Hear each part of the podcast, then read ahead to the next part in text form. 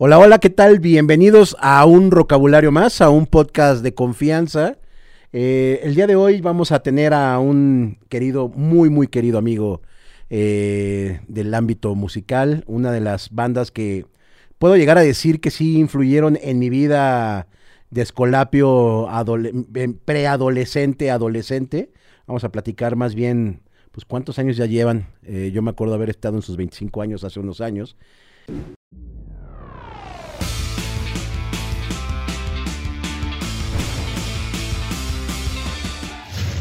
Y pues bueno, el día de hoy me, enorgullece, me, llena de alegría tener de invitado en el vocabulario al maestro Arturo Ruelas, el Pino. Hola amigos, ¿cómo están? ¿Cómo están, mi, mi querido Pino, ¿cómo estás, amigo? Bien, aquí pues este saliendo apenas de la de todos, ya como todos, ¿no? Saliendo del, del sobre de dos años, del sarcófago y este y pues ya sorprendido de lo de todo lo que ha pasado, ¿no? Han sido dos años pues este duros duros para todos y con buenas malas eh, que nosotros en, la familia quisimos aprovechar hasta nos reprodujimos ya tenemos ya tenemos el equipo completo con dos niños y estamos bien contentos qué chido amigo la familia lo aprovechamos al, al 100 entonces estamos aquí con todo. Porque no te veía desde una desde hace una pandemia, güey. Sí, exactamente, no nos veíamos desde si no nos veíamos antes de la pandemia, nos vimos para. O sea, te vi. Ah, y hicimos, creo, hay unas fechas para la Vipo y luego para,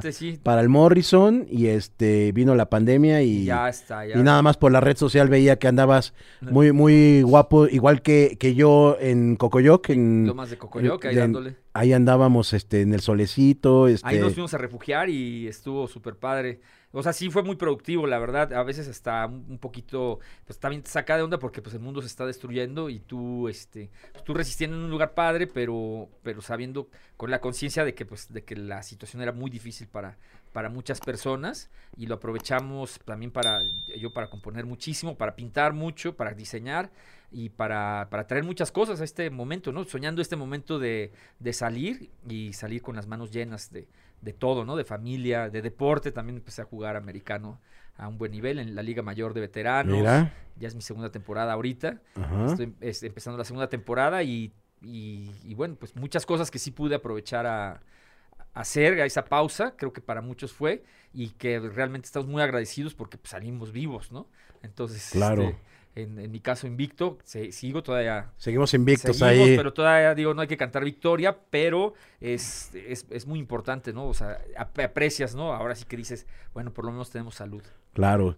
Y bueno, y, y acabe mencionar que Pino, independientemente de ser frontman de una banda muy querida llamada Los Estrambóticos, este, pues es pintor, es este compositor, es papá, eh, jugador de América nunca y también vamos a llegar a ese punto. Pero vamos a arrancar por, ahora sí que por el principio, mi Peanuts. Eh, antes era la cárcel de la libertad, después los estrambóticos. A ver, cuéntanos ese proceso, amigo. ¿Cómo, cómo, cómo fue? ¿Hace cuánto, güey? Que también pues, está chido. Está súper súper bueno porque ya los estrambóticos vamos a cumplir 30 años este, este año. Lo vamos a celebrar en, en octubre va a estar de super lujo.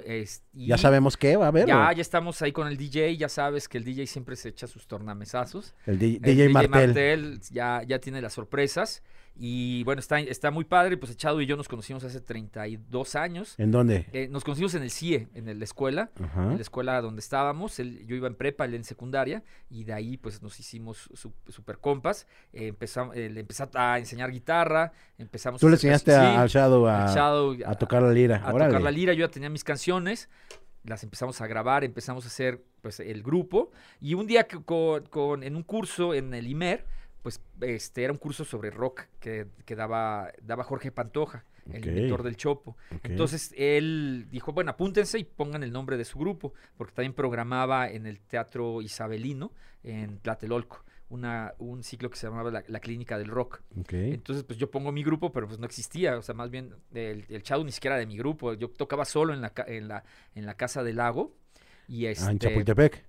Chapultepec. Pero que, o sea, llegabas con tu lira y Llegaba ahí... con mi lira y así al Ah, Bob pero Dylan. al, al restaurante? al- No, no, la, la Casa del Lago era un, un espacio, o sea, es el- en la Casa del Lago de la UNAM, Ajá. junto tenía un, un- un anfiteatro que se llama del CLETA, del Centro de Libre Expresión Teatral y Artística. Que es donde luego empezaron a hacer estos de... Estos conciertos de Maffer, este, de Eh, sonidos Eh, urbanos. puede ser ahí, pero ese espacio desapare- lo desaparecieron Ah, con la huelga. Ok, era un anfiteatro. Tal vez en el espacio que quedó sí podría ser que hubo esos, esos conciertos. Recuerdo que, que eran en, en esa zona, en el patio, pero junto había un anfiteatro increíble. Entonces, este, pues estaba un- eh, tal cual, o sea, hundido, y era de, de, de- de, pues de callejeros, o sea, de toda la banda callejera, y de súper radical, izquierdísima, o sea, gruesa, ¿no? Ok. O sea, estaba eh, pues, todo lo, lo más punk de lo de los de, o sea, gente que sí estaba muy involucrada, ¿no? Ok. Previo al zapatismo, yo creo que sí era y post muy o sea, ¿qué- ¿en qué año 68, estamos hablando de Del esto? 89. Del 89. 89.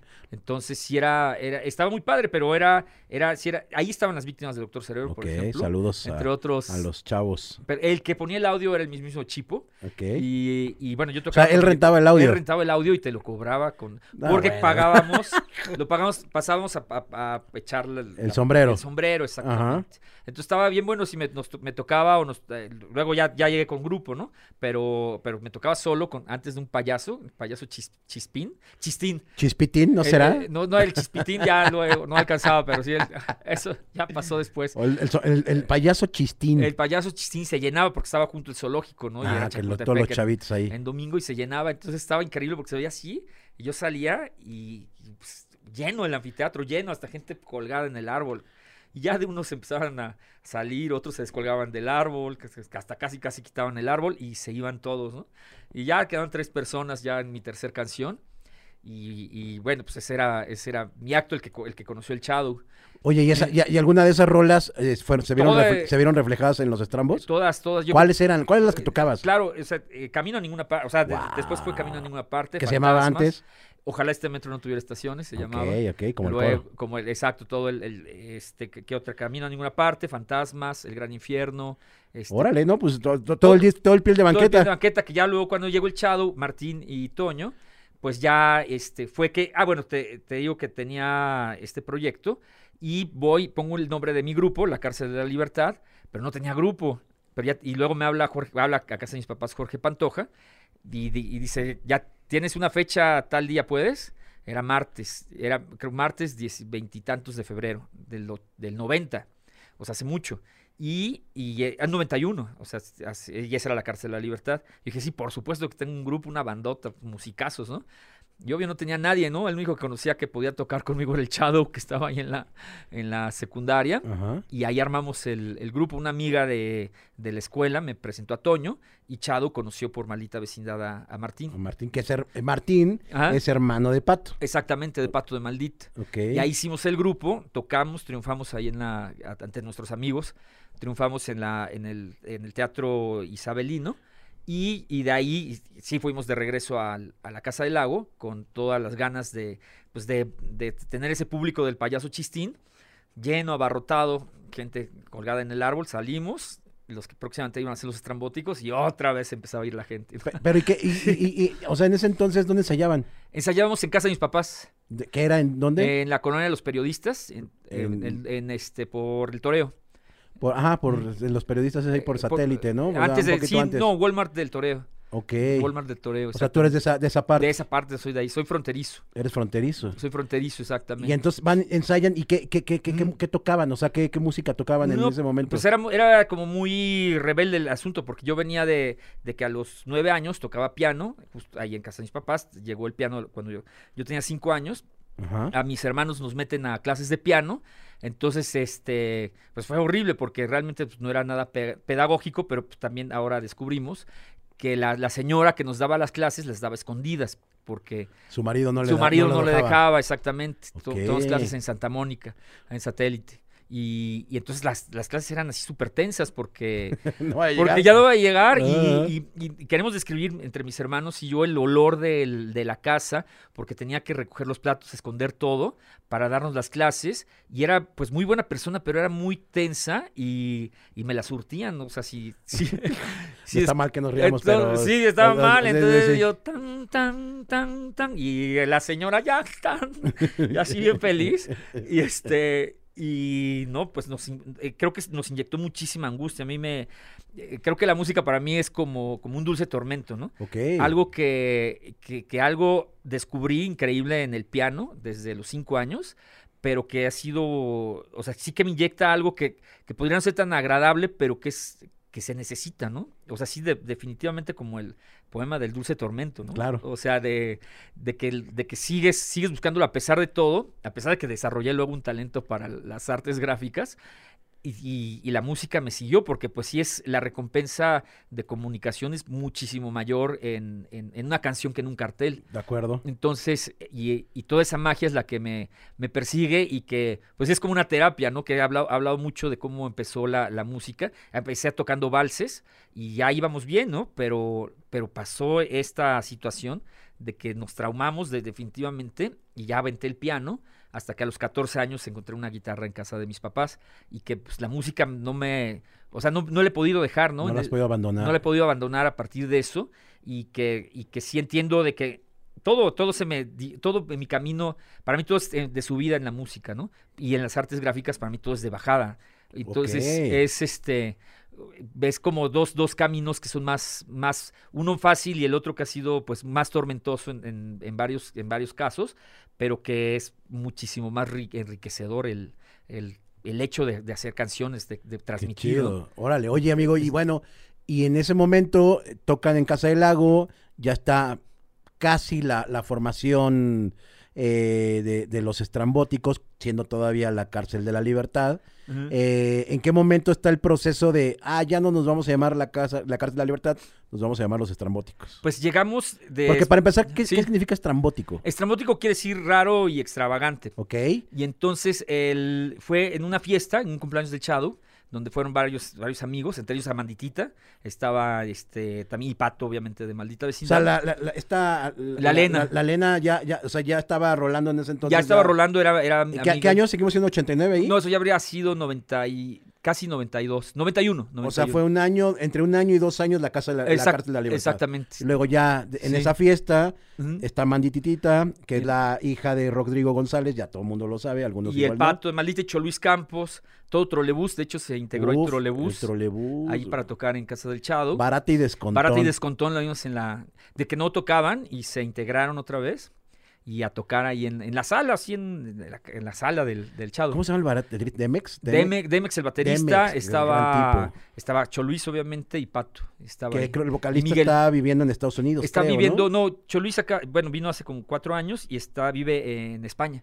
Ah, órale. Desde hace, es académico. Gran banda, Ah. si tienen como chance de, de, Trolebús. de, ajá, investiguense quién es Trolebús, ahí en YouTube, ahí tiene varias rolas, rolas muy cotorras, pero hablando y reflejando cosas de la, de la sociedad, ¿podrías catalogarse en rock urbano? Sí, Eh, sí, rock urbano completamente. Bar- la, bar- Barata y Descontón es como la, la, la pieza de, de trolebús que después luego lo hicieron ustedes en, Eh, en cover. Entonces, bueno, entonces están ahí los, los trolebús, Sí. este, está Mandititita, está Pato, Algunos Eh, amigos de, de, de- especialmente de Chado porque era su cumpleaños. ajá, Y el, y entonces me decían, ya está muy ridículo ese nombre, aparte que de cárcel de la libertad y demás. porque veníamos de, De- de, de- de las insólitas imágenes de Aurora, o sea, claro. nombres rimbombantes o nombres de la- turbo largos para, para poder crear una identidad. Bueno, estaban lo- los noventas, allá claro. estaba- estaban, estaban los en la puerta de los noventas, teníamos que tener un rollo eso. Entonces salimos con otro nombre que era, lo, lo- había una chava que se llama Danae y dijimos los estrambóticos sueños de Danae. Yo tenía la palabra de estrambótico porque en, en Bellas Artes, que estudié en- diseño en Bellas Artes, tenía la onda de justo de, de tener un, un, este, eh, un un adjetivo. O sea, de- porque ser insólita, maldita. O sea, estaba buscando un adjetivo, ¿no? Precisamente para, para, eh, para cambiarle nombre a la cárcel de la libertad. Entonces estaba buscando uno y oí que dijo Melquiades Herrera, el, el maestro del performance, que nos da- Melquiades, claro. Nos daba eh, clase de diseño, eh, teoría del diseño 1 y 2, o sea, tuvimos dos, dos semestres con él, dos años con él más bien, y este, y, y dijo así como, ah, se refería al mercado de los dulces. Y, a- y habló así todo serio, y dijo, "Ah, estrambótico, ¿no? Un lugar, un pasillo estrambótico. O sea, lo dijo así, pero ni siquiera se refería propiamente a... La palabra era un, un este, adjetivo... Salió porque salió. Salió porque salió, pero me llamó muchísimo la atención, me enganché y no, la, la perdí, ¿no? Se me fue y la perdí. Y entonces voy con él, que era un, era un tronco, una piedra, ahí que ni hablaba y así era, era un personaje, ¿no? Que hay, también googleé en, en Melquiades Herrera y, y bueno, pues ahí está la, eh, el, el personaje pues no era muy cálido, ¿no?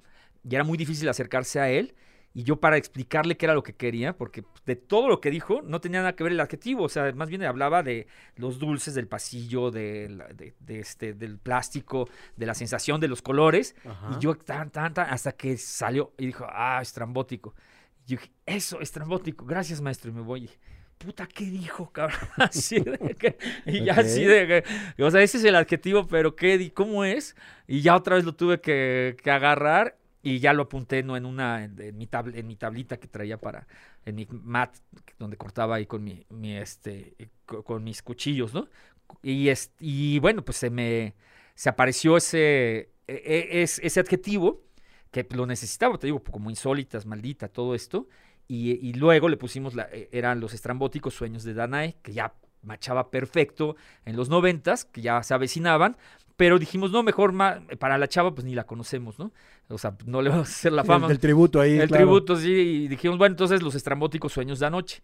Y ya dijimos, ya, adelante. Yo estudiaba justo en Bellas Artes, estaba Quique de, de Café Tacuba, estaba Rafa Cepeda, estaba de, de Salamandra, se estaba formando la Matatena también del grupo de, ska. Había un movimiento súper, súper importante en esa generación de, de muchas súper brillantes en la Escuela de Diseño de Bellas Artes. Y ya, pues ya tenía mi banda y mi nombre, ¿no? Ya así como oficial de los noventas para, para hacer frente a, a- a la vida. Entonces eran los estrambóticos sueños de anoche, ahí, ahí nacimos.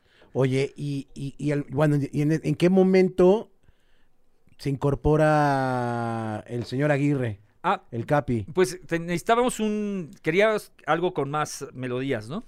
Entonces estuvo muy loco porque él trabajaba con este, creo que trabajaba en el metro en algún lado, con la hermana de, de Pato de, y, de, y de, de Pato y de, y de este Martín.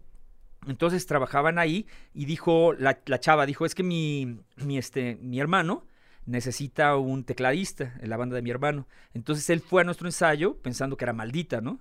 O sea, pues su hermano es Pato, ¿no? Pero también tiene a Martín. Entonces él fue ahí a- al ensayo y este y ya se incorpora, pues ahora sí que por error, pensando que era maldita vecindad y no eran los estrambos. Y ya bueno, se, se quedó, se empezó a acoplar, sí tenía otra idea. Él venía de tocar covers en, en la playa, me acuerdo.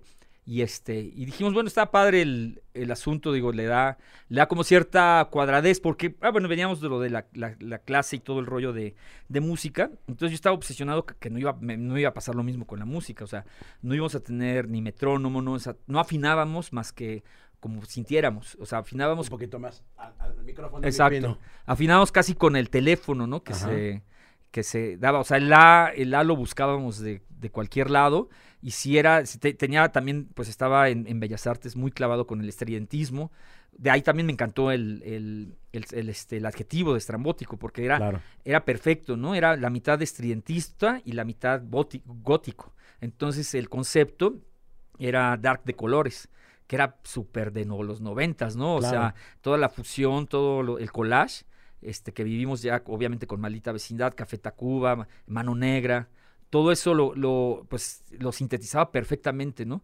Entonces, este, César pues, venía como ya más del rollo de los, este, pues de los bares y de, de- de música más cuadrada. Y creo que estuvo, estuvo bien, ¿no? Al, al- al principio la integración. Y bueno, así hicimos el, el grupo, se integró de alguna forma pensando que era maldita y ya cayó en los Eh, estramos. esto, esto fue en el 92-93. ya en el 92.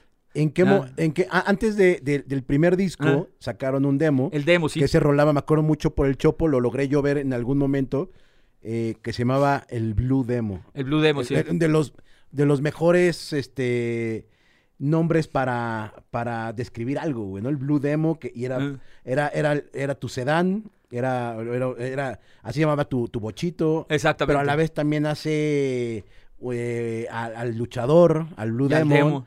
Este, entonces, eh, ¿dónde hacen ese demo? ¿Con quién? ¿Quién Sí, se los muy- produce? Muy, padre. Nos produjo el cantante de la Divina Comedia que se llama Javi Metal y lo hicimos en, en ca- cuatro canales, obviamente de, de, de cassette. Lo hicimos en, en un día. O sea, lo hicimos en, tu- en un día. ¿Qué las rolas había en ese demo? Había, estaba El Gran Infierno, Wow. eh, Yo nací un día en que Dios estuvo enfermo, Gravitania, este, una que se llamaba Aire de Mar, que lo- mi cuarto, que todas eran fantasmas, o sea, bueno, terminó siendo fantasmas, que otra canción, una que se llama Diciembre, seis, eh, tenía 10 rolas, la- bueno, las tiene. Y, y bueno, pues sí es un demo de, eh, o sea, de verdad sí es, sí, sí- sí, es una joya. Que en sí es de- casi todo el disco del Que es de banqueta. casi todo el o disco sea, del pie de banqueta, O sea, todo sí, podemos decir que es el pre a, a- llegar al disco, ¿no? Exactamente. Sí, y, y está muy padre porque lo hicimos con esa intención de, de- de no hacer música, sino de la expresión. O sea, de todo el rollo, de, insisto, del tiempo, de, de toda la, la cuestión que, que no, que me había, que me había alejado la música, pues no iba a permitir que me pasara otra vez, ¿no? Entonces sí, sí hubo cosas muy especiales de, de esa que, que salieron en esa noche y el demo sí, sí se vendió Roló, muchísimo, me roló acuerdo, por todos me acuerdo lados. haberlo visto en el Chopo va- varias veces. Sí, Este, ahí creo que fue cuando, no es cierto, cuando yo realmente escuché bien a los estrambóticos fue en ese entonces, igual muchos que nos están viendo, eh, nuevas generaciones, eh, pues obviamente yo creo que sus papás o sus familiares le han hablado obviamente del cassette, del CD. sí, que- exacto. bueno, ya, o sea, ya para mí decir que el CD está viejo, porque eso fue lo que a mí realmente me tocó, está Claro. cabrón, ¿no? Pero bueno, el punto es que las disqueras antes eh, hacían un demo en donde de- mostraban eh, cuatro de las cinco, cuatro o cinco bandas de su catálogo y ponían una rola eh, de cada grupo del catálogo para que pudieras escucharlo. Entonces yo me acuerdo que, no me acuerdo si me lo regalaron, me lo vendieron, no recuerdo, haber tenido un cassette de, de- de manicomio. Exacto. Ahí venía Eh, la cola de las tortillas, ¿no? Venía, ahí te va, venía una rola de los estrambóticos, venía una rola de resorte, venía una rola de Surdoc, venía una rola creo que de control machete, Seguro, sí, pues eran ve- venía una rola de máquina, güey, máquinas. una sí, banda de metal. Bueno, así, de, lo, de bote pronto son de las bandas que me acuerdo. Y ahí venía, me enamoré en la cola de las tortillas. Y Exacto. yo habré tenido en ese entonces. ¿Qué año salió? En el Piel de Banquete? 97. 97, Sí. 94. Yo, yo tenía, sí, como sus 15 años. Sí. Escucho, eh, me enamoré en la cola de las tortillas y, y me enamoré en la cola de las tortillas. güey. O sea, Eh. dije, ¿qué banda? Porque en ese entonces no sabía si era ska, era rock, era... Porque afortunadamente creo que en esos entonces no se encasillaba tanto como ahora, ¿no? Que eres, Claro. si eres de ska, pues vas a tus festivales de ska. Si eres de metal, eres de... O sea, sí había como amalgamas de, de cualquier banda, podía tocar en cualquier lado. Sí. Que vamos a entrar también a la parte donde entra Órbita, que yo me acuerdo de los festivales que hacía Órbita, en donde podías escuchar al Tri, después a los Estrambóticos, después a El Gran Silencio, después a... O sea, chile, manteca, pozole y se volvía mole, ¿no? Entonces, escucho el- eh, ese, llega el piel de banqueta. ¿Cómo fue ahí, amigo? Pues sí, primero ya bueno, tuvimos ah, ese éxito increíble con, con el, el demo.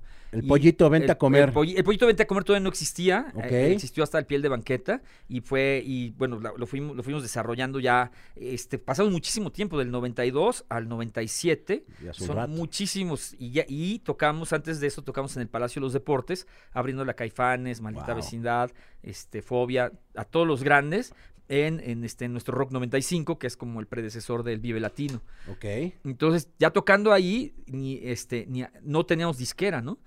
Tuvimos, ahí conocimos a Robbie y a Marcelo, pero ellos estaban en Sony. Este, hicimos un disco también en el 94 que se llama Mala Pata y que, y que nunca tuvo, nunca vio la luz. Este, hicimos muchísimas cosas, pero en, en- en realidad nunca tuvimos disco hasta que, que en 1996 nos firmaron en Discos Manicomio y ya de ahí ya teníamos más rolas, como Camino a Ninguna Parte, que, que era una canción que nunca entró en el demo, que era como muy, muy folk, que era como muy, muy mía, y Toño y, y se dedicaron a este pues a hacerla bien, o sea, cuadrarla, ahora sí ya tener un poquito más que intentar enseñárselo más a la, a la industria. Entonces eh, ya se hizo esa canción y nos firmaron justo con la de la de Pollito Venta a Comer, la del eh, Me enamoré en la cola de las tortillas. Y este personaje que dicen que los firmó, que se Ah. llama Marcelo, pues es Marcelo Lara, Exacto. que es el Biggie de, de Moderato. Es el, sí, ¿no? Es el, el de Moderato, Marcelo. Moderato, sí. Marcelo. El Burgerman, creo, también se llama, ¿no? El Burgerman. sí. Este, pues él tuvo mucho que ver en el desarrollo de, de la disquera Manicomio, Sí, sí. que pertenecía a Polygram, que a la vez pertenecía a. Uni- Universal o era No, no, eso fue la fusión. Era Polygram, que era Polygram. la disquera Polygram. Ajá, era Polygram, llega la fusión Universal Music, Universal. se los come. Y ya luego, nuestro segundo disco, primer disco fue Discos Manicomio. Ahorita vamos al segundo disco. Vamos al Sí, primer disco. exacto, que y es- ya el es- segundo ya fuimos. Es una pinche joya, la neta. Eh, Sí. Desde el hecho de, de- de ver la portada, era, era, era respirar chilango, eh, mexa, eh, color. eh, era ver una señora. eh, ahorita vamos a poner en, en- en pantalla la, la, la portada. Eh, platícanos de esa portada Sí, estuvo- emblemática, cabrón. Pues estuvo increíble porque si eran otros tiempos que igual no se entienden muy bien en, en cuestión de la imagen digital.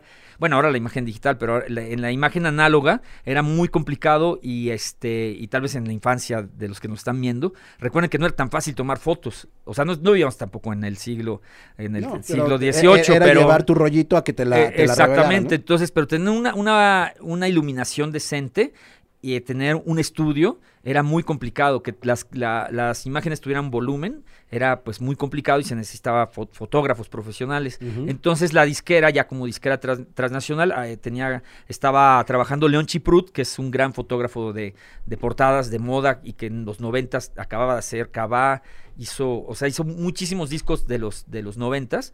Y, y en un estudio aquí en la Condesa increíble. Entonces, pues todos tenían el sueño de, de llegar y este y pues, ser retratados por, él- por él, ¿no? Obviamente tener la, ya sabes, la, la típica, acá ya están sí, sí. practicando la toma, ¿no? Sí. La de los 90 y todo. Y yo dije, no, no, no, no, aquí llegamos por alguna razón y tenemos pues eso, ¿no? Entonces, a- eh, la señora que vendía lotes en mi esquina, ella va a ser la, ella va a ser la portada, porque nosotros somos eso, ¿no? O sea, estrambótico, aparte que quiere decir raro y extravagante, es perfecto porque es, es, es justo lo, lo que somos, somos tan, tan, tan normales que es raro. O sea, si pones a alguien tan normal como la señora que vende lotes, va a ser estrambótico, o sea, va a ser raro. Si lo pones en, en un medio de comunicación, va a ser, es, es, más bien es un, es una lucha, ¿no? Es una lucha estética. Entonces, de- las- no fue un pedo convencerlos a todos, pero un pedo. O sea, tú llegaste a decirle a la señora, oye. Sí, no, a ella la convencí de volada, pero al Ah. grupo. Ah, al grupo y que a- porque sí. ellos querían la portada, Sí, entonces claro. de, de acá de. Exacto, ya estaban aquí. Pues, ajá, ajá, ya estaban. sí. De, de- de- de la Red Hot Chili Peppers, ¿no? Acá Exacto. brincando y. Claro. porque estaba, y aparte es el fotógrafo en el estudio y, la señora perfecta, ¿no? Unas fotos, este, y tómenla, así el, igual el estudio, impresionante y una foto perfecta de León Chiprut, ¿no? Como, como él hace las cosas y, y esa fue la foto, ¿no? Entonces sí fue, fue, fue algo muy difícil para, para mí, pero sí fue como muy claro de, de que si no hacía eso, o sea, el grupo no iba a tener no iba a tener una trascendencia, no íbamos a tener una, una razón de ser, se iba a diluir en ese paso de disquera, que, que es muy difícil, ¿no? Porque Claro. si veníamos mucho tiempo del chopo y, y- y saltar una disquera sí te ciega cañón, o sea, Claro. y más en ese momento, más en, en, en esa edad, y, y sí fue como, como un gran logro, también un logro visual, porque sí fue algo... Sí, era algo diferente, to- Eh, totalmente Exactamente. diferente. Y, y, y, y, este, y cabe también mencionar que la señora que sale en, en la portada de los tamales, pues no era señora en ese entonces, era una chava. Era una chava, chica. sí, era muy, muy, muy chica, estaba embarazada, de hecho. Sí, Como, sí. eh, y tiene, bueno, la posición de como la Virgen de Guadalupe, pero feliz, ¿no? Feliz porque llega, llega a, a donde pertenece, a un medio masivo, siendo, pues, a- parte de todo, ¿no? O sea, donde debería de pertenecer. Claro. O sea, de- porque finalmente, digo, sigue siendo el estereotipo, los estereotipos muy fuertes, pero ahorita los medios masivos, pues, están, pues, muy dispersos, debilitados gracias a, a estos espacios. Y, af- y afortunadamente, pues tal vez no se entienda lo, lo fuerte que fue en ese momento, ¿no? Porque ahorita, bueno, hay millones de imágenes que se generan al día, de buena, de excelente calidad. Y por otro lado, también la, la diversidad estética nos permite que todos tengamos eso, ¿no? O sea, que Claro. los, los que somos la- la- los reales, pues este pues estemos ya en todos lados, pero antes no había un filtro muy fuerte en los medios de comunicación para, para la estética y pues el color de piel, así. Claro, y luego abrías el libro y, y eran dibujos también. Es, Eran así fotos, dibujos, Eh, y Exactamente. que me quiero imaginar que esos dibujos eran tuyos. Sí, es- bueno, sí era el logo de la. Me acuerdo que era el, logo El logo de la... Y hace unos dibujos que eran una... Era un fondo que había hecho. Ajá, ajá, ajá. en- en- también para el... Justo para el, el disco. Sí, sí, me acuerdo que eran Sí. dibujitos. Sí. Y bueno, de ahí se desprende para mí una de las rolas, mm, obviamente, más emblemáticas de los estrambóticos, que es el de Piel de Banqueta. eh, no, perdón, el, el de Camino a ninguna Camino parte. a ninguna parte, Sí. que es una, realmente es una gran canción. Tengo un par de amigos de los cuales les mando saludos en- del show de Don Peter, de, del canal Hola Robot, que es el Mau, que pues siempre platicamos que esa rola para nosotros ha sido como un soundtrack de vida, porque siempre que la escucho me pongo feliz, porque me remonta a mis tiempos de chavito, de escolapio, y era sentirte eh, morro cabrón, escuchando a bandas que te gustaban y que te identificabas en ese momento. Entonces, mm, por eso puedo llegar a decir que es un soundtrack de mi vida, porque cada vez que la escucho recuerdo ese momento y me pone feliz. Es una, es una rola feliz. Es esa. una rola feliz, exactamente. Muy feliz, ¿no? Sí, es de ir caminando por la vida, ¿no? Y el video es un gran video eh, que probablemente en sus tiempos yo no le entendía mucho. Eh, lo veía en Telehit y creo que también en MTV salía. Sí, claro. en Este, yo no le entendía mucho el concepto hasta que ahorita que ya conoces como todos los personajes que están dentro del video, dices, claro, güey, o sea, son güeyes que, que, que son artistas, son músicos, este, cada, cada cosa que sale en ese video, eh, es más, vamos a ponerlo tantito igual, no con el audio para que no van en el, el, el video, el, el podcast, eh, cada, cada, cada elemento del disco aparece en ese video. Exacto. ¿Cómo fue? ¿Quién, quién, se los, quién se los dirigió, amigo? Lo dirigió una, alguien que hacía cámaras en MTV. Re- re- realmente no recuerdo su nombre. O sea, en- era como el match de que, bueno, si lo hace alguien de, de MTV, pues, Pues le van a hacer paro van para, a- van a para programarlo, exactamente. Entonces, y, y- y estuvo muy padre, porque sí, sí le perdimos la pista. re- Realmente se me, se me olvidó el nombre. Pero estuvo muy loco porque en ese tiempo vivía ya en, en Lomas de Los Ángeles Tetelpan, en, en, como diría Markovich, en Sin Ángel. Entonces, eres pues la parte ruda Sin pas- Ángel. pasando al Sin Ángel, qué mamón, güey. Sin Ángel. Y, o sea, cuando, cuando vas de Televisa San Ángel y subes a lo más bajo, entonces, que es, es- era el barrio, ¿no? Este, y vivía, vivía yo en una especie de vecindad de, que estaba tomada por estudiantes del CEA. Entonces tenía... ¿Quiénes estaban ahí? Cuéntanos. Estaba, amigo. en ese momento ¿Quién estaba... eran tus roomies? Mis roomies eran, vecinos. era Víctor Hugo Martín del campo, de, de- ahora lo, que, lo pueden ver ahorita en, en este Sexo, Pudor y Lágrimas 1 y 2, obviamente. Ok. Es el, eh, la pareja de Susana Zabaleta ahí en la, la trama. En este, también estaba, estaba, bueno, había muchos, ¿no? Había cantantes. Este, se acaba, ac- acaba de estar, de estar ahí Plutarco Asa, estaban los de Santa Sabina, estaba como rodeado, estaba del otro lado, porque eran dos, dos vecindades, estaba Arad de la Torre, O sea, era, este- era, era- eran vecindades artísticas. eran, eran, eran vecindades que la señora llegó, una señora de ahí de, de- de un poquito más abajo de San Ángel, puso, empezó a poner vecindades, entonces empezaron a llegar estudiantes, estudiantes del CEA, y le- nada más le pintó colores y ya la rentaba, estaban infames, no había una sola puerta igual, porque todas eran del temblor, o sea, de, de los de las que agarraba las de... que agarraba de, de remate. De hecho, está muy loco porque justo cuando. Ya, ya entramos en, en la onda A ver, ver. Cuando estaba eh, Niurka y Bobby Larios, ¿eh? Sí, claro. Lo, que, que, Niurka lo manda a, a- a volar. Bobby se nos va a la vecindad. Se nos va amigo. esa vecindad. Entonces yo estaba ahí en la Nápoles, ya, ya más establecido. Estaba leyendo mi TV Notas en la, en la fila del, del Superama. Y de repente dice Bobby Larios ya en la miseria, en una vecindad de tercera. Y ya lo descubrimos, ¿no? Y digo, ¡ah, es mi edificio! Es mi, ¡Es, mi, casa! Es mi- o sea, vivo en mi O sea, cuarto. ah, vivía- vivías en el inframundo según la o TV sea, vivía en el número, o sea, en el número 2 donde yo vivía, ahí llegó el Bobilarios. Y veía, y miren cómo está esto. El barrio estaba caliente como nada. Un día al Blue Demon le, le dejaron sin zapatos a mi, a mi coche. Otro día se quedó abierta la puerta y se desaparecieron todos los tanques de gas. Entonces, era, era así infame y cobraban al nivel de un departamento. O sea, de ahí, cuando me cambié a la Nápoles, pagué, pagaba 200 pesos más en la Nápoles. Entonces, es, es un lugar que creo que todavía existe. Pero bueno, ahí conocí a muchos actores. Entonces eh, estaba este, Lore- una amiga, Lorena Martínez, de, de Plaza Sésamo. este, sale ahí en el video, sale Víctor Hugo Martín, que es el, el- el chef. este, chef, sale ahí, ajá. sale Amanditita. Ajá. Sale Lulu Reyes, también una actriz de Televisa.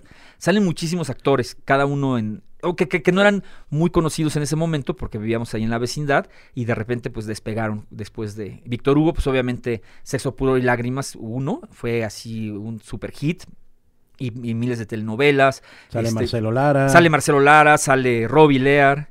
Entonces, aparte es de, o sea, salen muchísimas estrellas y, y, sale, y cada una es un personaje del disco. Y tampoco no era por hacer estrellas, porque también eran amigos actores que, que agarraban la onda y este y, y que pues, terminó siendo más rico ahora porque si los ves pues sí son es gente importante y, y por ese video entonces podremos rela podemos relacionar a los estrambóticos con el metro sí completamente por o esa sea, porque canción ahorita ya estrambóticos incluso Sí, hasta el logo. el logo de los estrambóticos la E es muy parecida a la M de, de- Sí. del metro no Bueno, y se relaciona también, obviamente mi amor por el metro es de que, de que yo empecé cantando en el metro, porque tenía, había un concurso, o más bien una, un encuentro callejero de, de músicos. o sea era eras este eh, o sea artista callejero una vez, nada más una Ah, vez. o porque sea- dije, nunca, he- nunca he cantado ante un público. o sea no eras la, no eras la flor amargo de los 90 no, no era la flor más fue una- fui, fui, fui flor, flor por un día. Flor por un día más bien. Y dije, pues no hay, no, no tengo público, ¿cómo le hago? No tengo, no sé cómo es cantar frente a la gente, ¿no? claro Y ya agarré mi guitarra y me fui al metro. Y en, en la línea 1 llegué y, y luego al Flor Amargazo.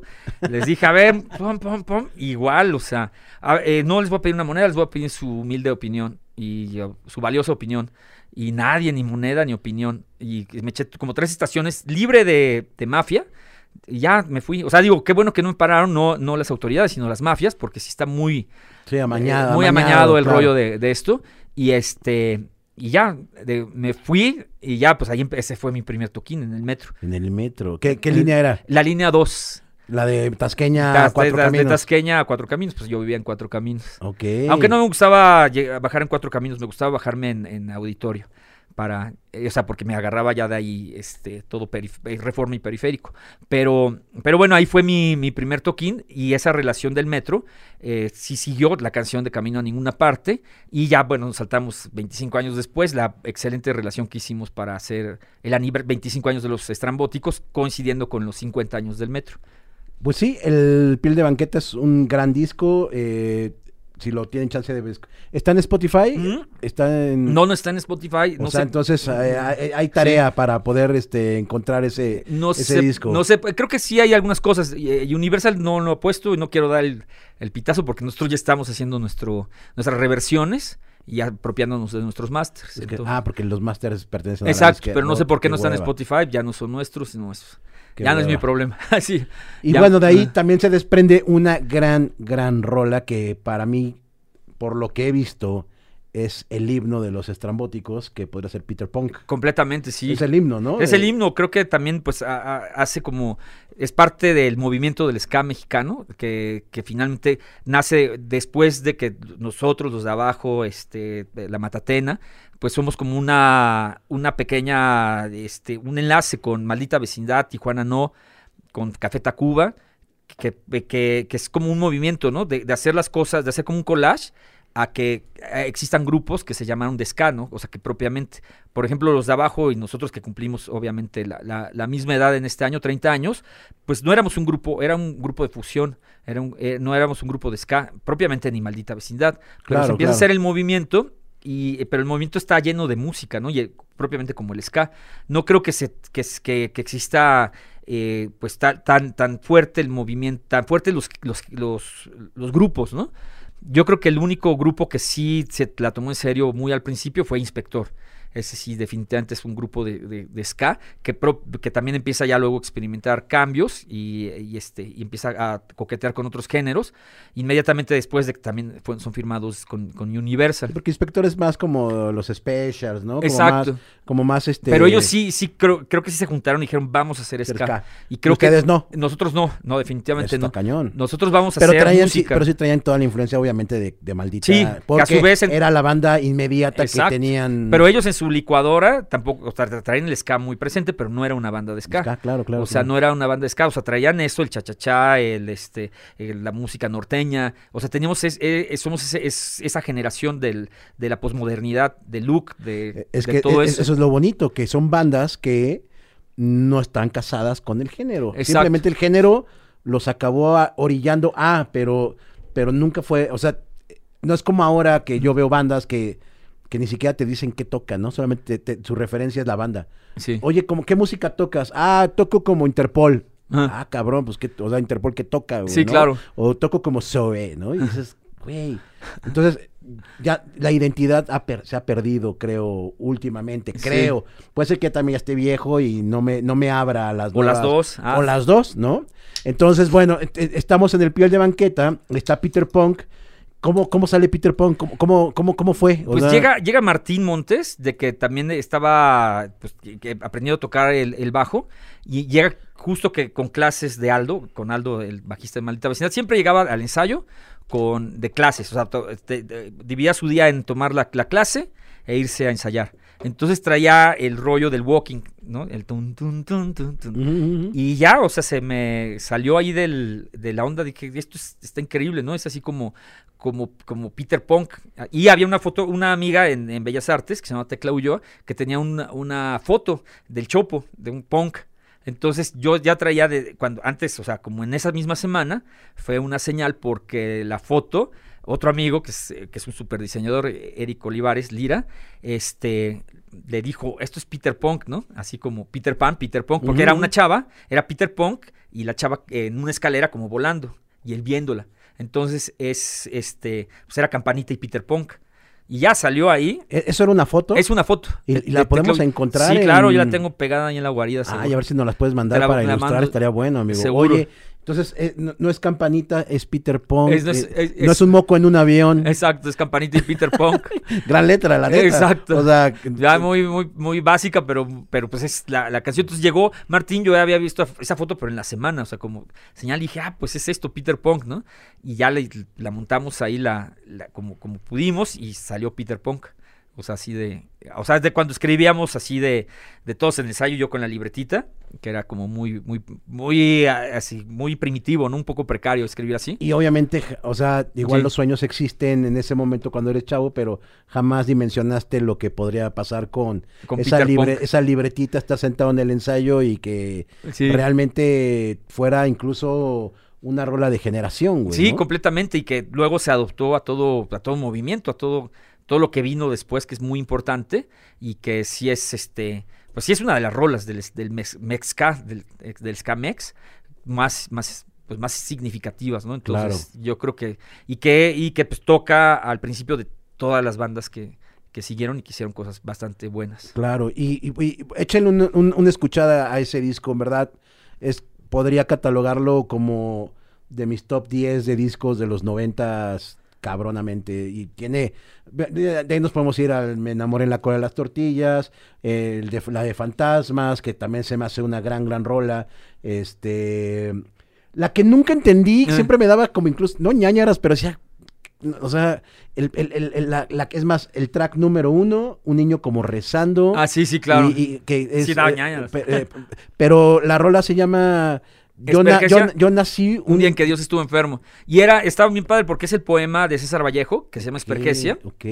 Este, y es, el poema está recitado en el, estuvo muy padre porque nos fuimos con, con Bon y el oso pavón, al, al- ahí donde vivían, en, lo- en, en Sin Ángel. Bon y los Bon- enemigos Bon es del silencio. enemigos del silencio, Órale, exactamente, el productor del disco, junto con el oso pavón. Nos fuimos con su DAT eh, y su micrófono, ¿no? Entonces, a cada persona del, del tianguis que se ponía los lunes, le pedíamos que re- recitara una parte del poema del- de 1925 de César Vallejo y que lo recitara pues con el tono del mercado, ¿no? Y entonces empezaba, empezó a ser como, pues, como un audio macabro, popular, de que pues está recitando en, un, en una, en un sentido pues que es tremendo ese, ese poeta y ese poema, y que termina con un niño diciendo, Espergesia, yo nací un día en que Dios estuvo enfermo, grave, ¿no? Y, y que así, así es el poema, ¿no?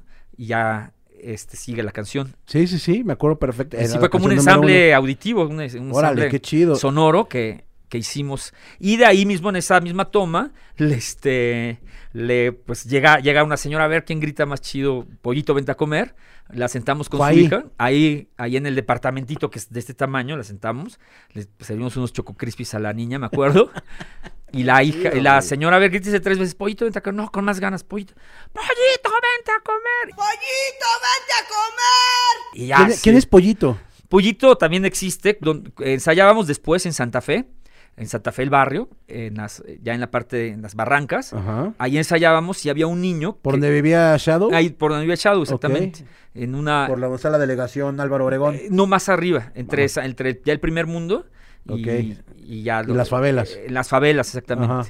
Ahí, bueno, cerca del. en el, en el. Amarte Duele. En el Amarte Duele, justo las escaleras de Amarte Duele, es la sale la mamá del Shadow. O sea, sale barriendo porque Ajá. se ve, eh, están ahí discutiendo los, los, este, los novios y se ve la mamá del Shadow ahí barriendo eh, en las escaleras ahí. Ahí ensayábamos, justamente. Entonces había un niño que nos iba a ver y que pues llegábamos como a las 4, también el niño ya llegaba a la hora de que debería de comer y siempre se sentaba a vernos, ¿no? Pollito.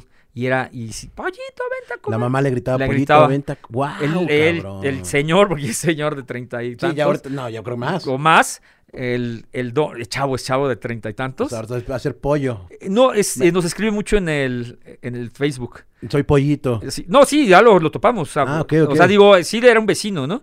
Pero lo tenemos ahí, perfecta. O sea, O sea, el pollito se sí puso, se, existía, se llama el auténtico pollito. Así se llama, el auténtico. Venta. Ya se puso el auténtico pollito, vente a comer. Es su face. Y es una persona de bien, ya es una chingo- persona ya de bien. Ya es una persona de bien, el pollito. Exactamente, ya que estudió y todo. Qué chido. Y de ahí nos vamos al segundo disco, que también tiene sus grandes rolas. Claro. Este, digo, me encantaría ir como con todos los discos, pero ya también este, los estrambos tienen ya que unos ocho Vamos mínimo, por el ¿no? 9, sí. Ah, mira, ya ve, estamos, ya tenemos el 9. ve, Ya hay que. Este, ir desmenuzando los discos que, que, que, que recuerdo con, con mucho cariño. Viene el segundo disco que se llama Objeto Extraviado. Objeto extraviado, sí. Pues ese sí es, sí es, es una experiencia pues increíble, ¿no? Porque eh, sale, tiene cierto éxito, pero no completamente piel de banqueta. O sea, no llega a las, eh, a las expectativas de la disquera. Para nosotros fue impresionante porque llegamos a, todos, a todas partes donde queríamos llegar. Fue el que produjo Markovich. No, ese es el segundo, a donde vamos. El primero lo produjo, el- veníamos de piel de banqueta. Y, el, y, y te digo que no, no, te- no cumplimos todas las expectativas con piel de banqueta.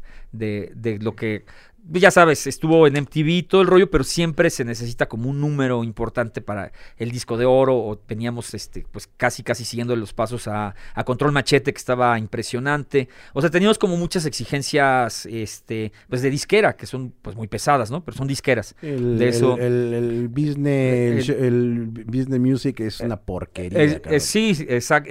ahorita pues ya si lo tiene uno en las manos, pues ya no es, no es tanto porque ya, ya lo puede manejar uno.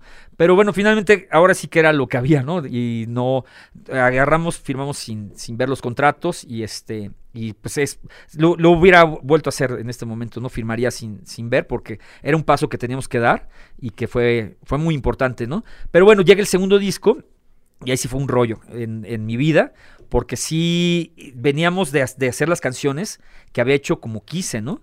O sea, camino a ninguna parte, este, pollito venta a comer. O sea, que tiene muchas características no tan musicales envueltas en, en cuadraturas que pudo cuadrar de alguna forma Bon, pero que salieron, salieron muy bien de la mejor forma, pero ahora nos enfrentábamos todos a hacer un disco y a la música, ¿no? Hacer un disco de música con, pues, músicos, ¿no? Y a- justo a donde venía huyendo, ¿no?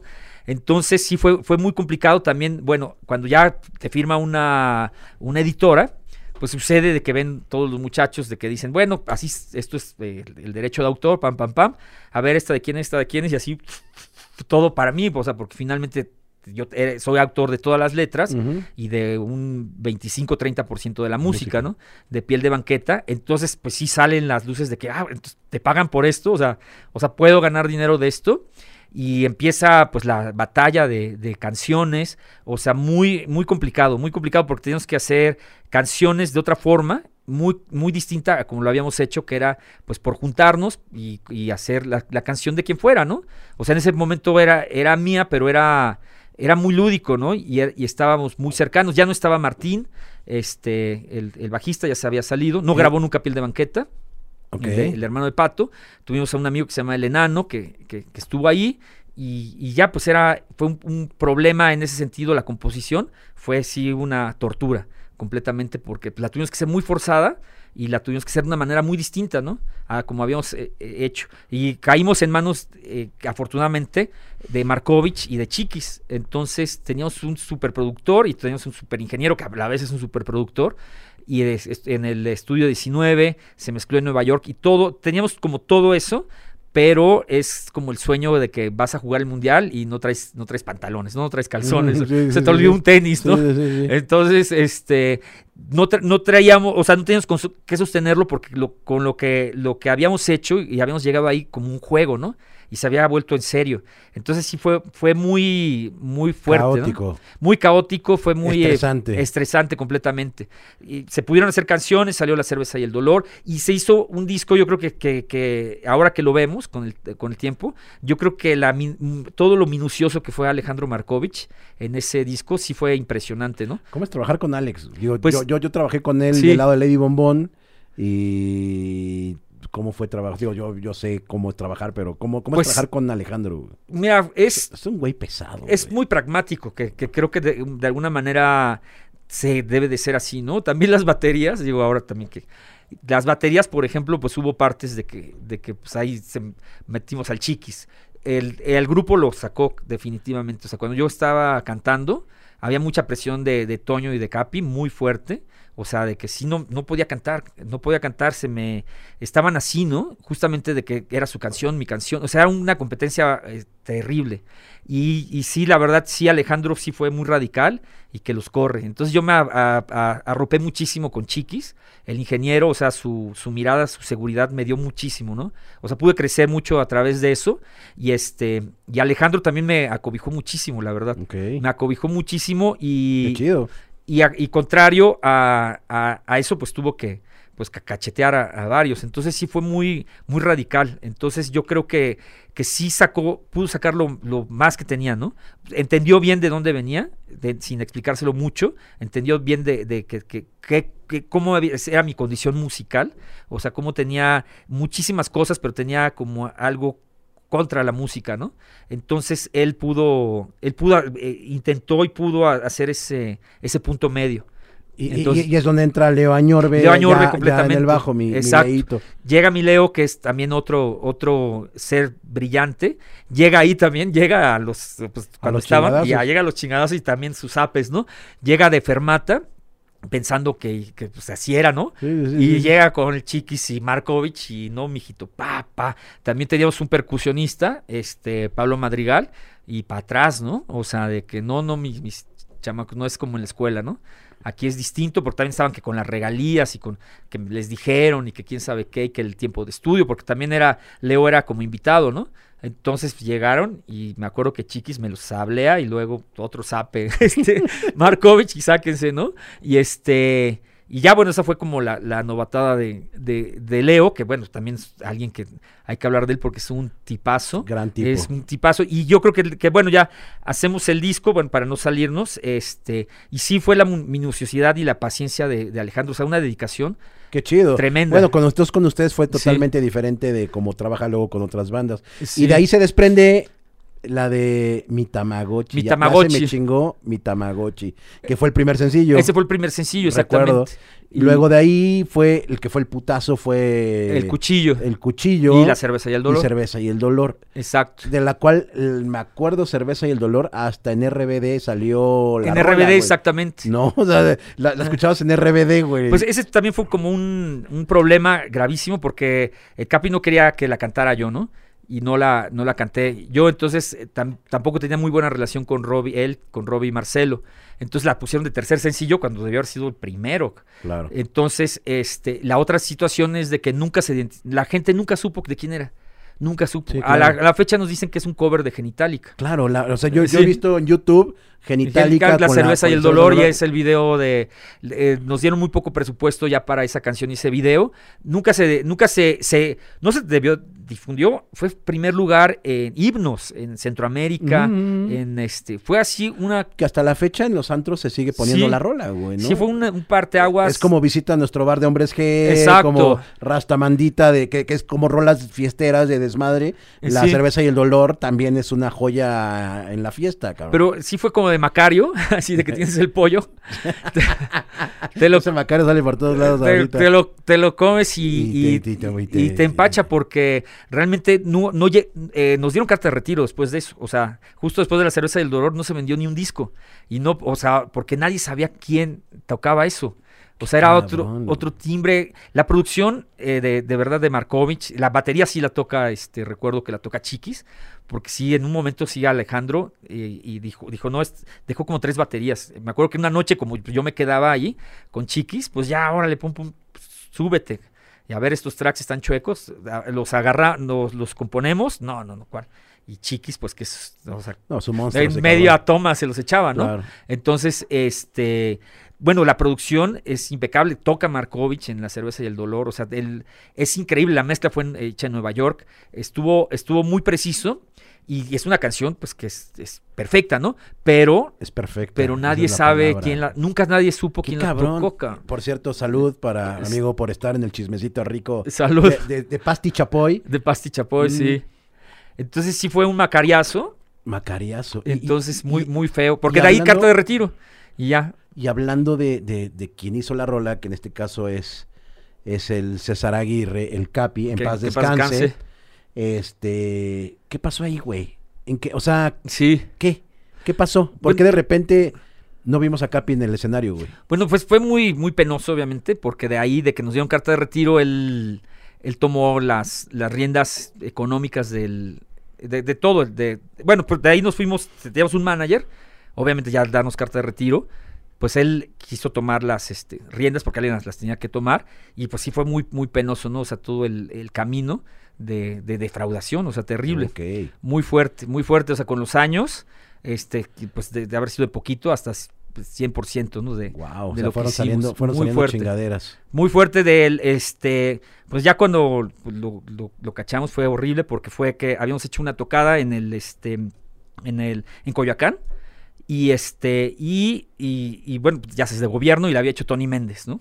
El de Ok. Rocotitlán. Claro. Entonces pues, no tenía muy Tony- buena fama. Tony Mientes. Tony Mientes o Tony Vendes o entonces pues ya dijo no no salió no y pasaron pasaron pasaron estábamos pues todos en situación muy muy grave no teníamos eh, hicimos este así de manera muy precaria el Sueños de Anoche que fue un hitazo y este el grupo despegó muchísimo más vendió muchísimo más que el- los discos de Polygram y este y no recibimos nunca nada nunca recibimos nada Wow. hicimos el Teatro Metropolitan sin cobrar un centavo lleno lleno organizados Yo, por él yo fui a. creo a que ese, no fui a cobramos ese. nada. Entonces, este, pues vivíamos en la. Pero qué, o sea, pero qué, qué, Sí. qué- qué decía? no, pues que no, salió, no salió. Pero ya con Tony Méndez ya fue como el colmo, porque este, pues ya llegamos y, y, pues era delegación, ¿no? Entonces estamos en la sociedad de autores y me encuentra Tony Méndez, que ya va como seis meses que no pagaba, que era una lana, eran 20 mil pesos, que era bastante hace 20 años. Y ya yo llego ya bien en, en fiesta. Oye, sí, oye, qué pedo, Tony, O sea, ¿cómo que nos.? Oye, güey, te dimos hasta adelanto. O sea, te pagamos hace seis meses. Yo, ¿cómo crees que voy a dudar de mi amigo? Me estás haciendo. O sea, no, no seas así. Y de repente, pues órale, vamos al IFAI. ca. Entonces, pues vamos el lunes, ¿no? Al IFAI. Y que vamos, y todo, todo. Y de ahí me fui con Si- Sinaí Pantoja. También que cobramos una cuarta parte de lo que nos daban. Me fui yendo también con Willy Castro, con todos los empresarios. De, y todos, o sea, todos me dieron documentos y ya los citamos en un VIPS y se los, se los enseñamos. ¿Y qué, qué, qué, qué dijo? No, pues Se le fue. se- Ya. ya. se fue. Así, entonces, de ahí, pues una guerra. Una guerra, amenazas de muerte. A ese grado. A ese grado. Como sabía, éramos, él vivía en, Sot- en Loma Hermosa, yo en la periodista, o sea, sabes dónde vivía mi familia. Ajá. Y siempre diciendo que, o sea, que mi familia, que mi familia. Ya se fue a parar a esa colonia, que en principio era de periodistas, pero se le olvidó que era de militares. Ahora sí que está el campo militar número ok. uno. Y entonces se fue allá a, a- hablaba a casa de mi mamá y a las 3 de la mañana colgaba, todo eso. Entonces te digo que un día se fue, ahí en Valentenar, y estaba así con el coche, y pues le salieron a, los, los guaruras de un general, que es una colonia de generales, ¿no? Entonces, este, o sea, sí fue muy penoso, ¿no? Y ya de ahí que, que ya, ya se lo volteó, la, digamos, de alguna manera el chip, y, y ya sabes, siempre buscándonos, siempre buena onda, tirando, pues una onda que sabíamos que no era, no era sana. Y cuando hay amenazas de muerte, No, pues ya, este, bye. bye, cabrón. O sea, Sí, no, no. no. puedes abrir un, un canal. un camino ahí, claro. Sí. Sí. no, no, no, de forma. Órale, qué Sí. fuerte, cabrón. Bueno, pues. Entonces, bueno, y pasó, digo, o sea, siempre, digo, fue afortunado que nos vimos al final, eso sí, cuando murió Toño, que también esa es otra otra cuestión muy muy muy fuerte, digo, porque eh, Toño lo acabamos de ver en el aniversario, tú lo grabaste. Claro, Toño, Sí, Toño, Lozano. el- el- Toño Lozano eh, de las pláticas Sí. fue de los, el primer baterista de Los Estrambóticos, que falleció hace que unos cuatro años, tres años. Sí, fue tres años, sí. Como tres años fallece Toño, este, y ahí se vieron. Ahí nos vimos, ah, nos, nos vimos y de repente, bueno, pues entendemos una cosa que sí hay que agradecerle al Capi de- definitivamente, es de que, eh, de que sí nos unió muchísimo en el sentido de cuando hicimos todo esto, de, de enseñar los papeles y todo, toda esta onda, pues hicimos una unión increíble, ¿no? Del, del grupo, porque, porque de ahí, por ejemplo, nuestras chavas no se conocían, o sea, las chavas en turno ni nada, y de ahí dij- dijimos, no, aquí no debe haber secretos, ¿no? Aquí debe de, de ser como una familia. Y lo que más eh, este, privilegiamos en el grupo es la relación. O sea, Claro. pese, a, pese a todo, tiene que ser la, la relación al principio, ¿no? Y entonces, este, finalmente creo que hemos crecido como un grupo muchísimo más de que, que- que queremos la lealtad, que queremos a, a- a los integrantes, antes que la música y muchísimo antes que el, El negocio. business, claro. Pero nunca, nunca hubiera sido posible, ¿no? O sea, porque si no hubiera sido por él, o sea, involuntariamente, o sea, porque nos hicimos así, nos, nos tuvimos que hacer así ante, ante Sí, tanta cerrar agresión. filas. Sí, cerrar filas completamente, porque sí fue, fue de que habló con Rulo, de que ya se había salido y que y siempre eh, en el Vive Latino no tocamos por siete años, más o menos seis, siete años. Ok. O sea, porque él se había quedado con las relaciones eh, de Ocesa y siempre no, hasta nos decían, bueno, bueno, sí, sí, él, él viene, ¿no? Entonces, este, sí fue, o sea, sí fue alguien que nos hizo muchísimo daño, pero también nos hizo mucho bien en el sentido de que aprendimos a, a, a ser una familia, ¿no? Y al, al final pues, lo pudimos ver justo en el, en el velorio de, de, este, de. Toñito y este, y ya digo, estar, estar de alguna ma- manera en paz sabiendo de que de que lo que, ha- lo que haya hecho, pues nos, nos trajo al presente, ¿no? Claro. O sea, que él nos trajo al presente con, con- como muchas personas y que tenemos que estar agradecidos con él. Y así vivimos. O sea, de verdad sí tenemos una gratitud, de este, o, o yo por lo menos sí tengo personalmente, y seguro el grupo, es una, una gratitud personal a que haya pasado por nuestras vidas, ¿no? O sea, sí es, sí es algo que no entiendes, ¿no? Que Claro. puedes decir a alguien que... que, Sí, que- que estimas, quieres, que, que le das la- le abres las puertas Sí. y existe la alta traición, está muy cabrón. Exactamente, y que finalmente te, te da una lección que, que sí es un valor, porque sí es un valor también para mis hijos, es un valor que, o sea, sí de alguna manera sigue sie- siempre, desde, desde entonces, para el grupo ha sido una brújula, ¿no? A dónde no ir, pero es una brújula, o sea, es alguien que, que sí nos guía y que, y que sí es importante agradecer a, a- a- o sea, uno lo dice como, como chor, siempre hay que agradecer lo malo y siempre, pero cuando lo vives y, y sí lo aprendes, de verdad sí lo agradeces. Claro. Entonces yo creo que esa es como la, la lección y pues ahora sí que por algo pasó por nuestras vidas. Bien, eh, y pues bueno, ya ahorita está rockeando allá arriba el compadre. Y pues bueno, se sale Leo Añorbe, o Sí. sea, como- podemos Bueno, Leo también es un tipazazo No, que sí hay que... po- podemos aventarnos cuatro Sí. podcasts, pero vamos a intentar como ir como ya escalando. Eh, sa- sale Leito, sale Leo Exacto. Añorbe, eh, entra un, un personaje que, que- que según yo, lo, lo aprecio mucho, pero según yo vive enojado toda la puta El vida. queso, cabrón, es el Vive queso. enojado todo el tiempo, todo el tiempo está renegando. Este, el, el buen, el buen señor Brofman. Este, el queso, que es, era el bajero de. Es el bajero de bajero Resorte. de resorte. Sí. eh, gran músico, gran. Gran músico, gran, gran, eh, gran músico. un- Tipazo, y tipazo. es, es, es- yo creo que a la salida de Leo, que, que Leo finalmente sigue siendo parte de- del grupo, es alguien muy cercano a nosotros, que siempre estamos procurando mutuamente, pues necesitamos como a alguien, alguien fuerte, ¿no? O sea, no queríamos, como él mismo dice, no, no queríamos convertirnos en, en, en irnos haciendo menos, ¿no? Claro. Entonces yo- creo que la, la entrada del, del queso sí fue, pues sí fue muy, muy acertada en ese sentido de que, de que pues es alguien con personalidad, o sea, no, no queríamos empezarnos a llenar de hueseros, ¿no? Sí, no, no claro, quería- claro. Y también queríamos hacerle, también no queríamos a, un- a alguien menor de nuestra edad, o sea, de nuestro movimiento, alguien con el que eso lo conocemos de, fuimos a la misma escuela, en distintos campus, fuimos Chado, Queso y yo a la- al CIE, Órale. y nos conocemos, por lo tanto tenemos amigos en común por todos lados y obviamente pues tenemos una carrera juntos, o sea, de él por, por otro lado y nosotros, él ha estado 30 años en, a paralelo, pero ha estado con los estrambos, ¿no? En- y, y hemos crecido de alguna manera juntos, entonces yo creo que era, era como importante que, que, que, pues que no en decir llenar los zapatos, sí, pero que, que existiera, que no hubiera ese bajón Claro, en, en personajes. Claro. Y luego de ahí también entra, bueno, antes del queso, perdón, me brinqué una, una etapa. Un- exacto, El, ma- maestro, este... A- Adrián Vallarta. Adrián Vallarta, eh, entra a la batería. Exacto. Sa- sale Toñito Lozano, entra... Patricio Iglesias. Entra Pato, Ese estaba mejor. entra Patricio Iglesias, baterista de Santa Sabina. Claro. eh, eh, gran músico, gran, eh, un güey loco también. Este, entra, entra Patricio con Sí, ustedes, estuvo un año o dos, no me acuerdo, sí, un Entra- año. entra el- Pero bueno, fue un personajazo, también un También, Y, y realmente, bueno, pues veníamos también de una época pues muy difícil de la carta de retiro, de este, de, de cuando, de, de, pues, sí fue, fue, fue un golpe muy fuerte la carta de retiro porque venías de disquera y tienes que, que empezar a ser independiente de, de todas formas, ¿no? Entonces también nuestras vidas tampoco estaban bien encausadas en- Claro. en, en todo, en ningún sentido.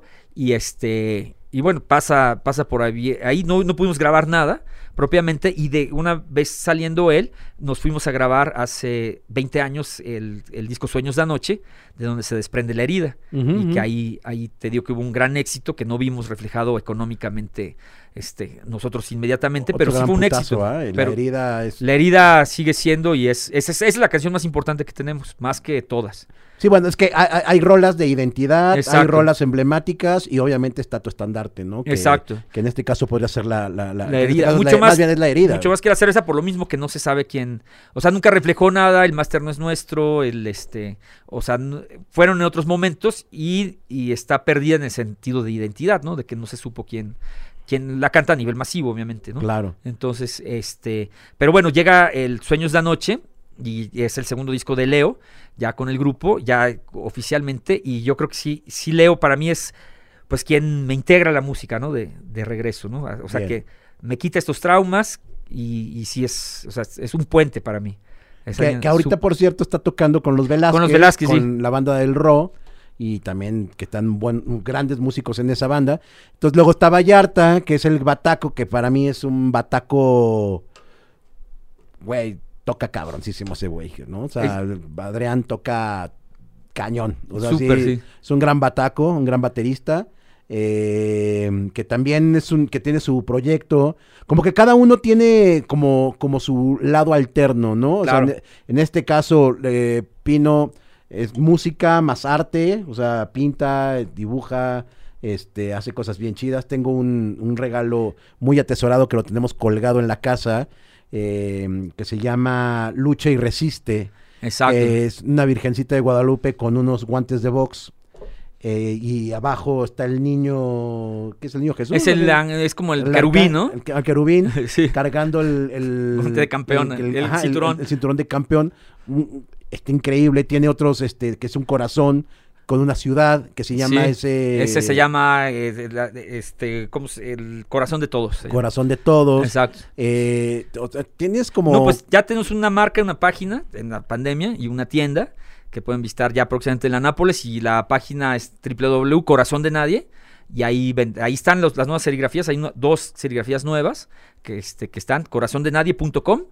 Ahí está todo, biografía, tienda, Y en la Nápoles, o sea, en en, la Nápoles. en la guarida va a ser la, la galería. Arizona 96. Googleen en, en Google Maps a- eh, Corazón de Nadie y los lleva a, Ari- Arizona 96. Que Arizona 96 es la es el depa donde vivía el Pino. Eh, Y donde grabamos el Sueños de Anoche. Donde grababan los sueños de. Exacto, sin batería.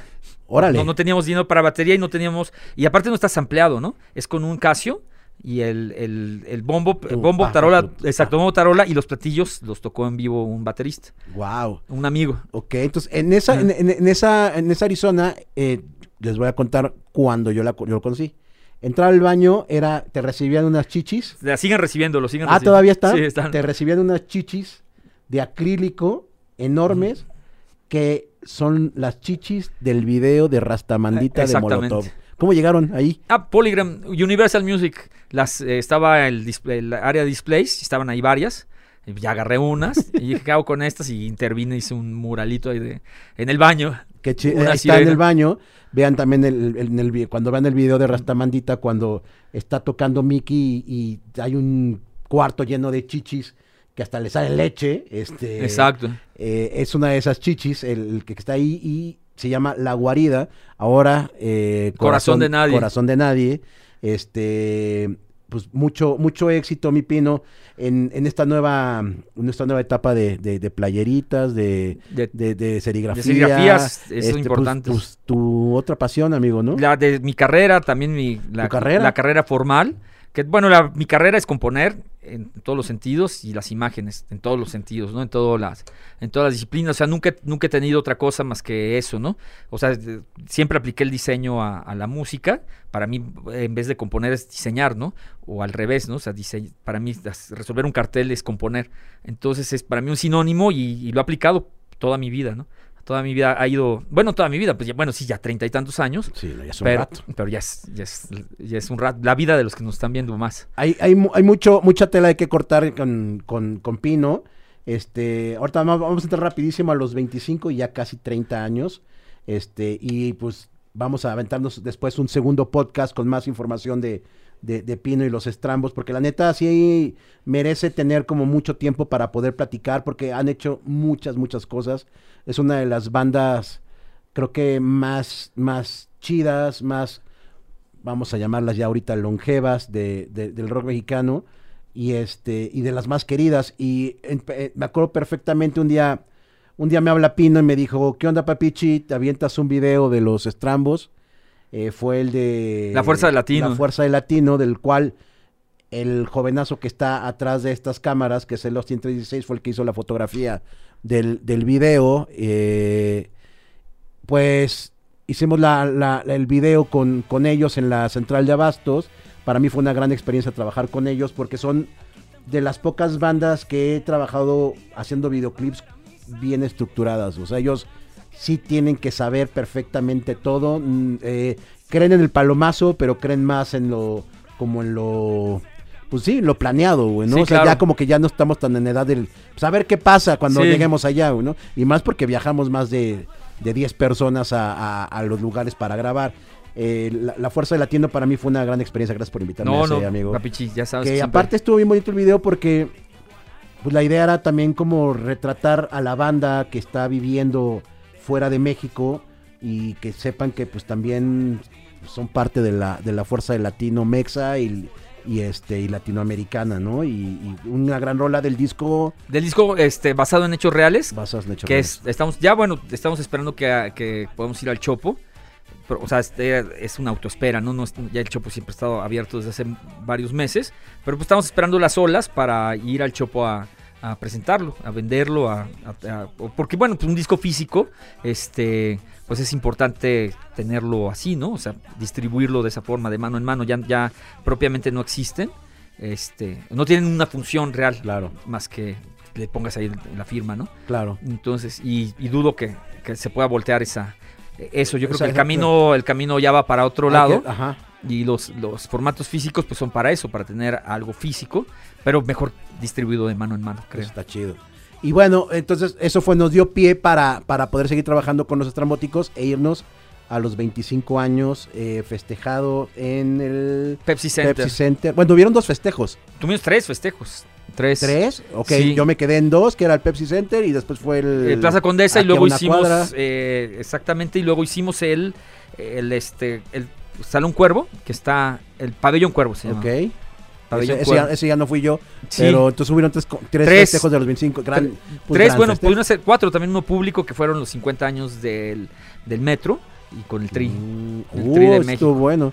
A ver, cuéntanos rapidísimo de los 25 años, ¿cómo, cómo fue? Fue con el DJ, me acuerdo Fue con el DJ y empezamos primero que el Pepsi Center fue este con una marca. Que bueno, el Pepsi Center, cabe mencionar que pa- me- para met- retacarlo como lo hicieron ellos, fueron creo 8 mil mil pers- personas. ocho mil No personas, o sea, estaba hasta el super gorro y luego este de ahí pues dijimos, bueno, fue sold out, pues vámonos a un lugar un poquito más, más chico, pero bueno, para los que los que quedaron igual que puedan que puedan ver y hicimos un sold out también en el Plaza Condesa Gran concierto. y también. luego hicimos los los 50 años del metro que quedó perfecto, fueron pocas rolas porque semanas después hicimos el, el Cuervo, que es en el, el pabellón Cuervo del Palacio de los Deportes. Esos fueron los 25 Esos años. fueron los Entonces no me quiero 25 imaginar años. ahorita para los 30, Los 30 años va a ser fiesta de pueblo. O sea, vamos a estar todo el año. de pueblo, sí. Vamos a estar todo el año festejando esos 30 años. Exactamente. No sabemos todavía dónde va a ser. Pues el DJ lo sabe todo. Nada más el DJ. Solo el DJ Ya lo hablaremos sabe. después con el señor Alfredo Martel.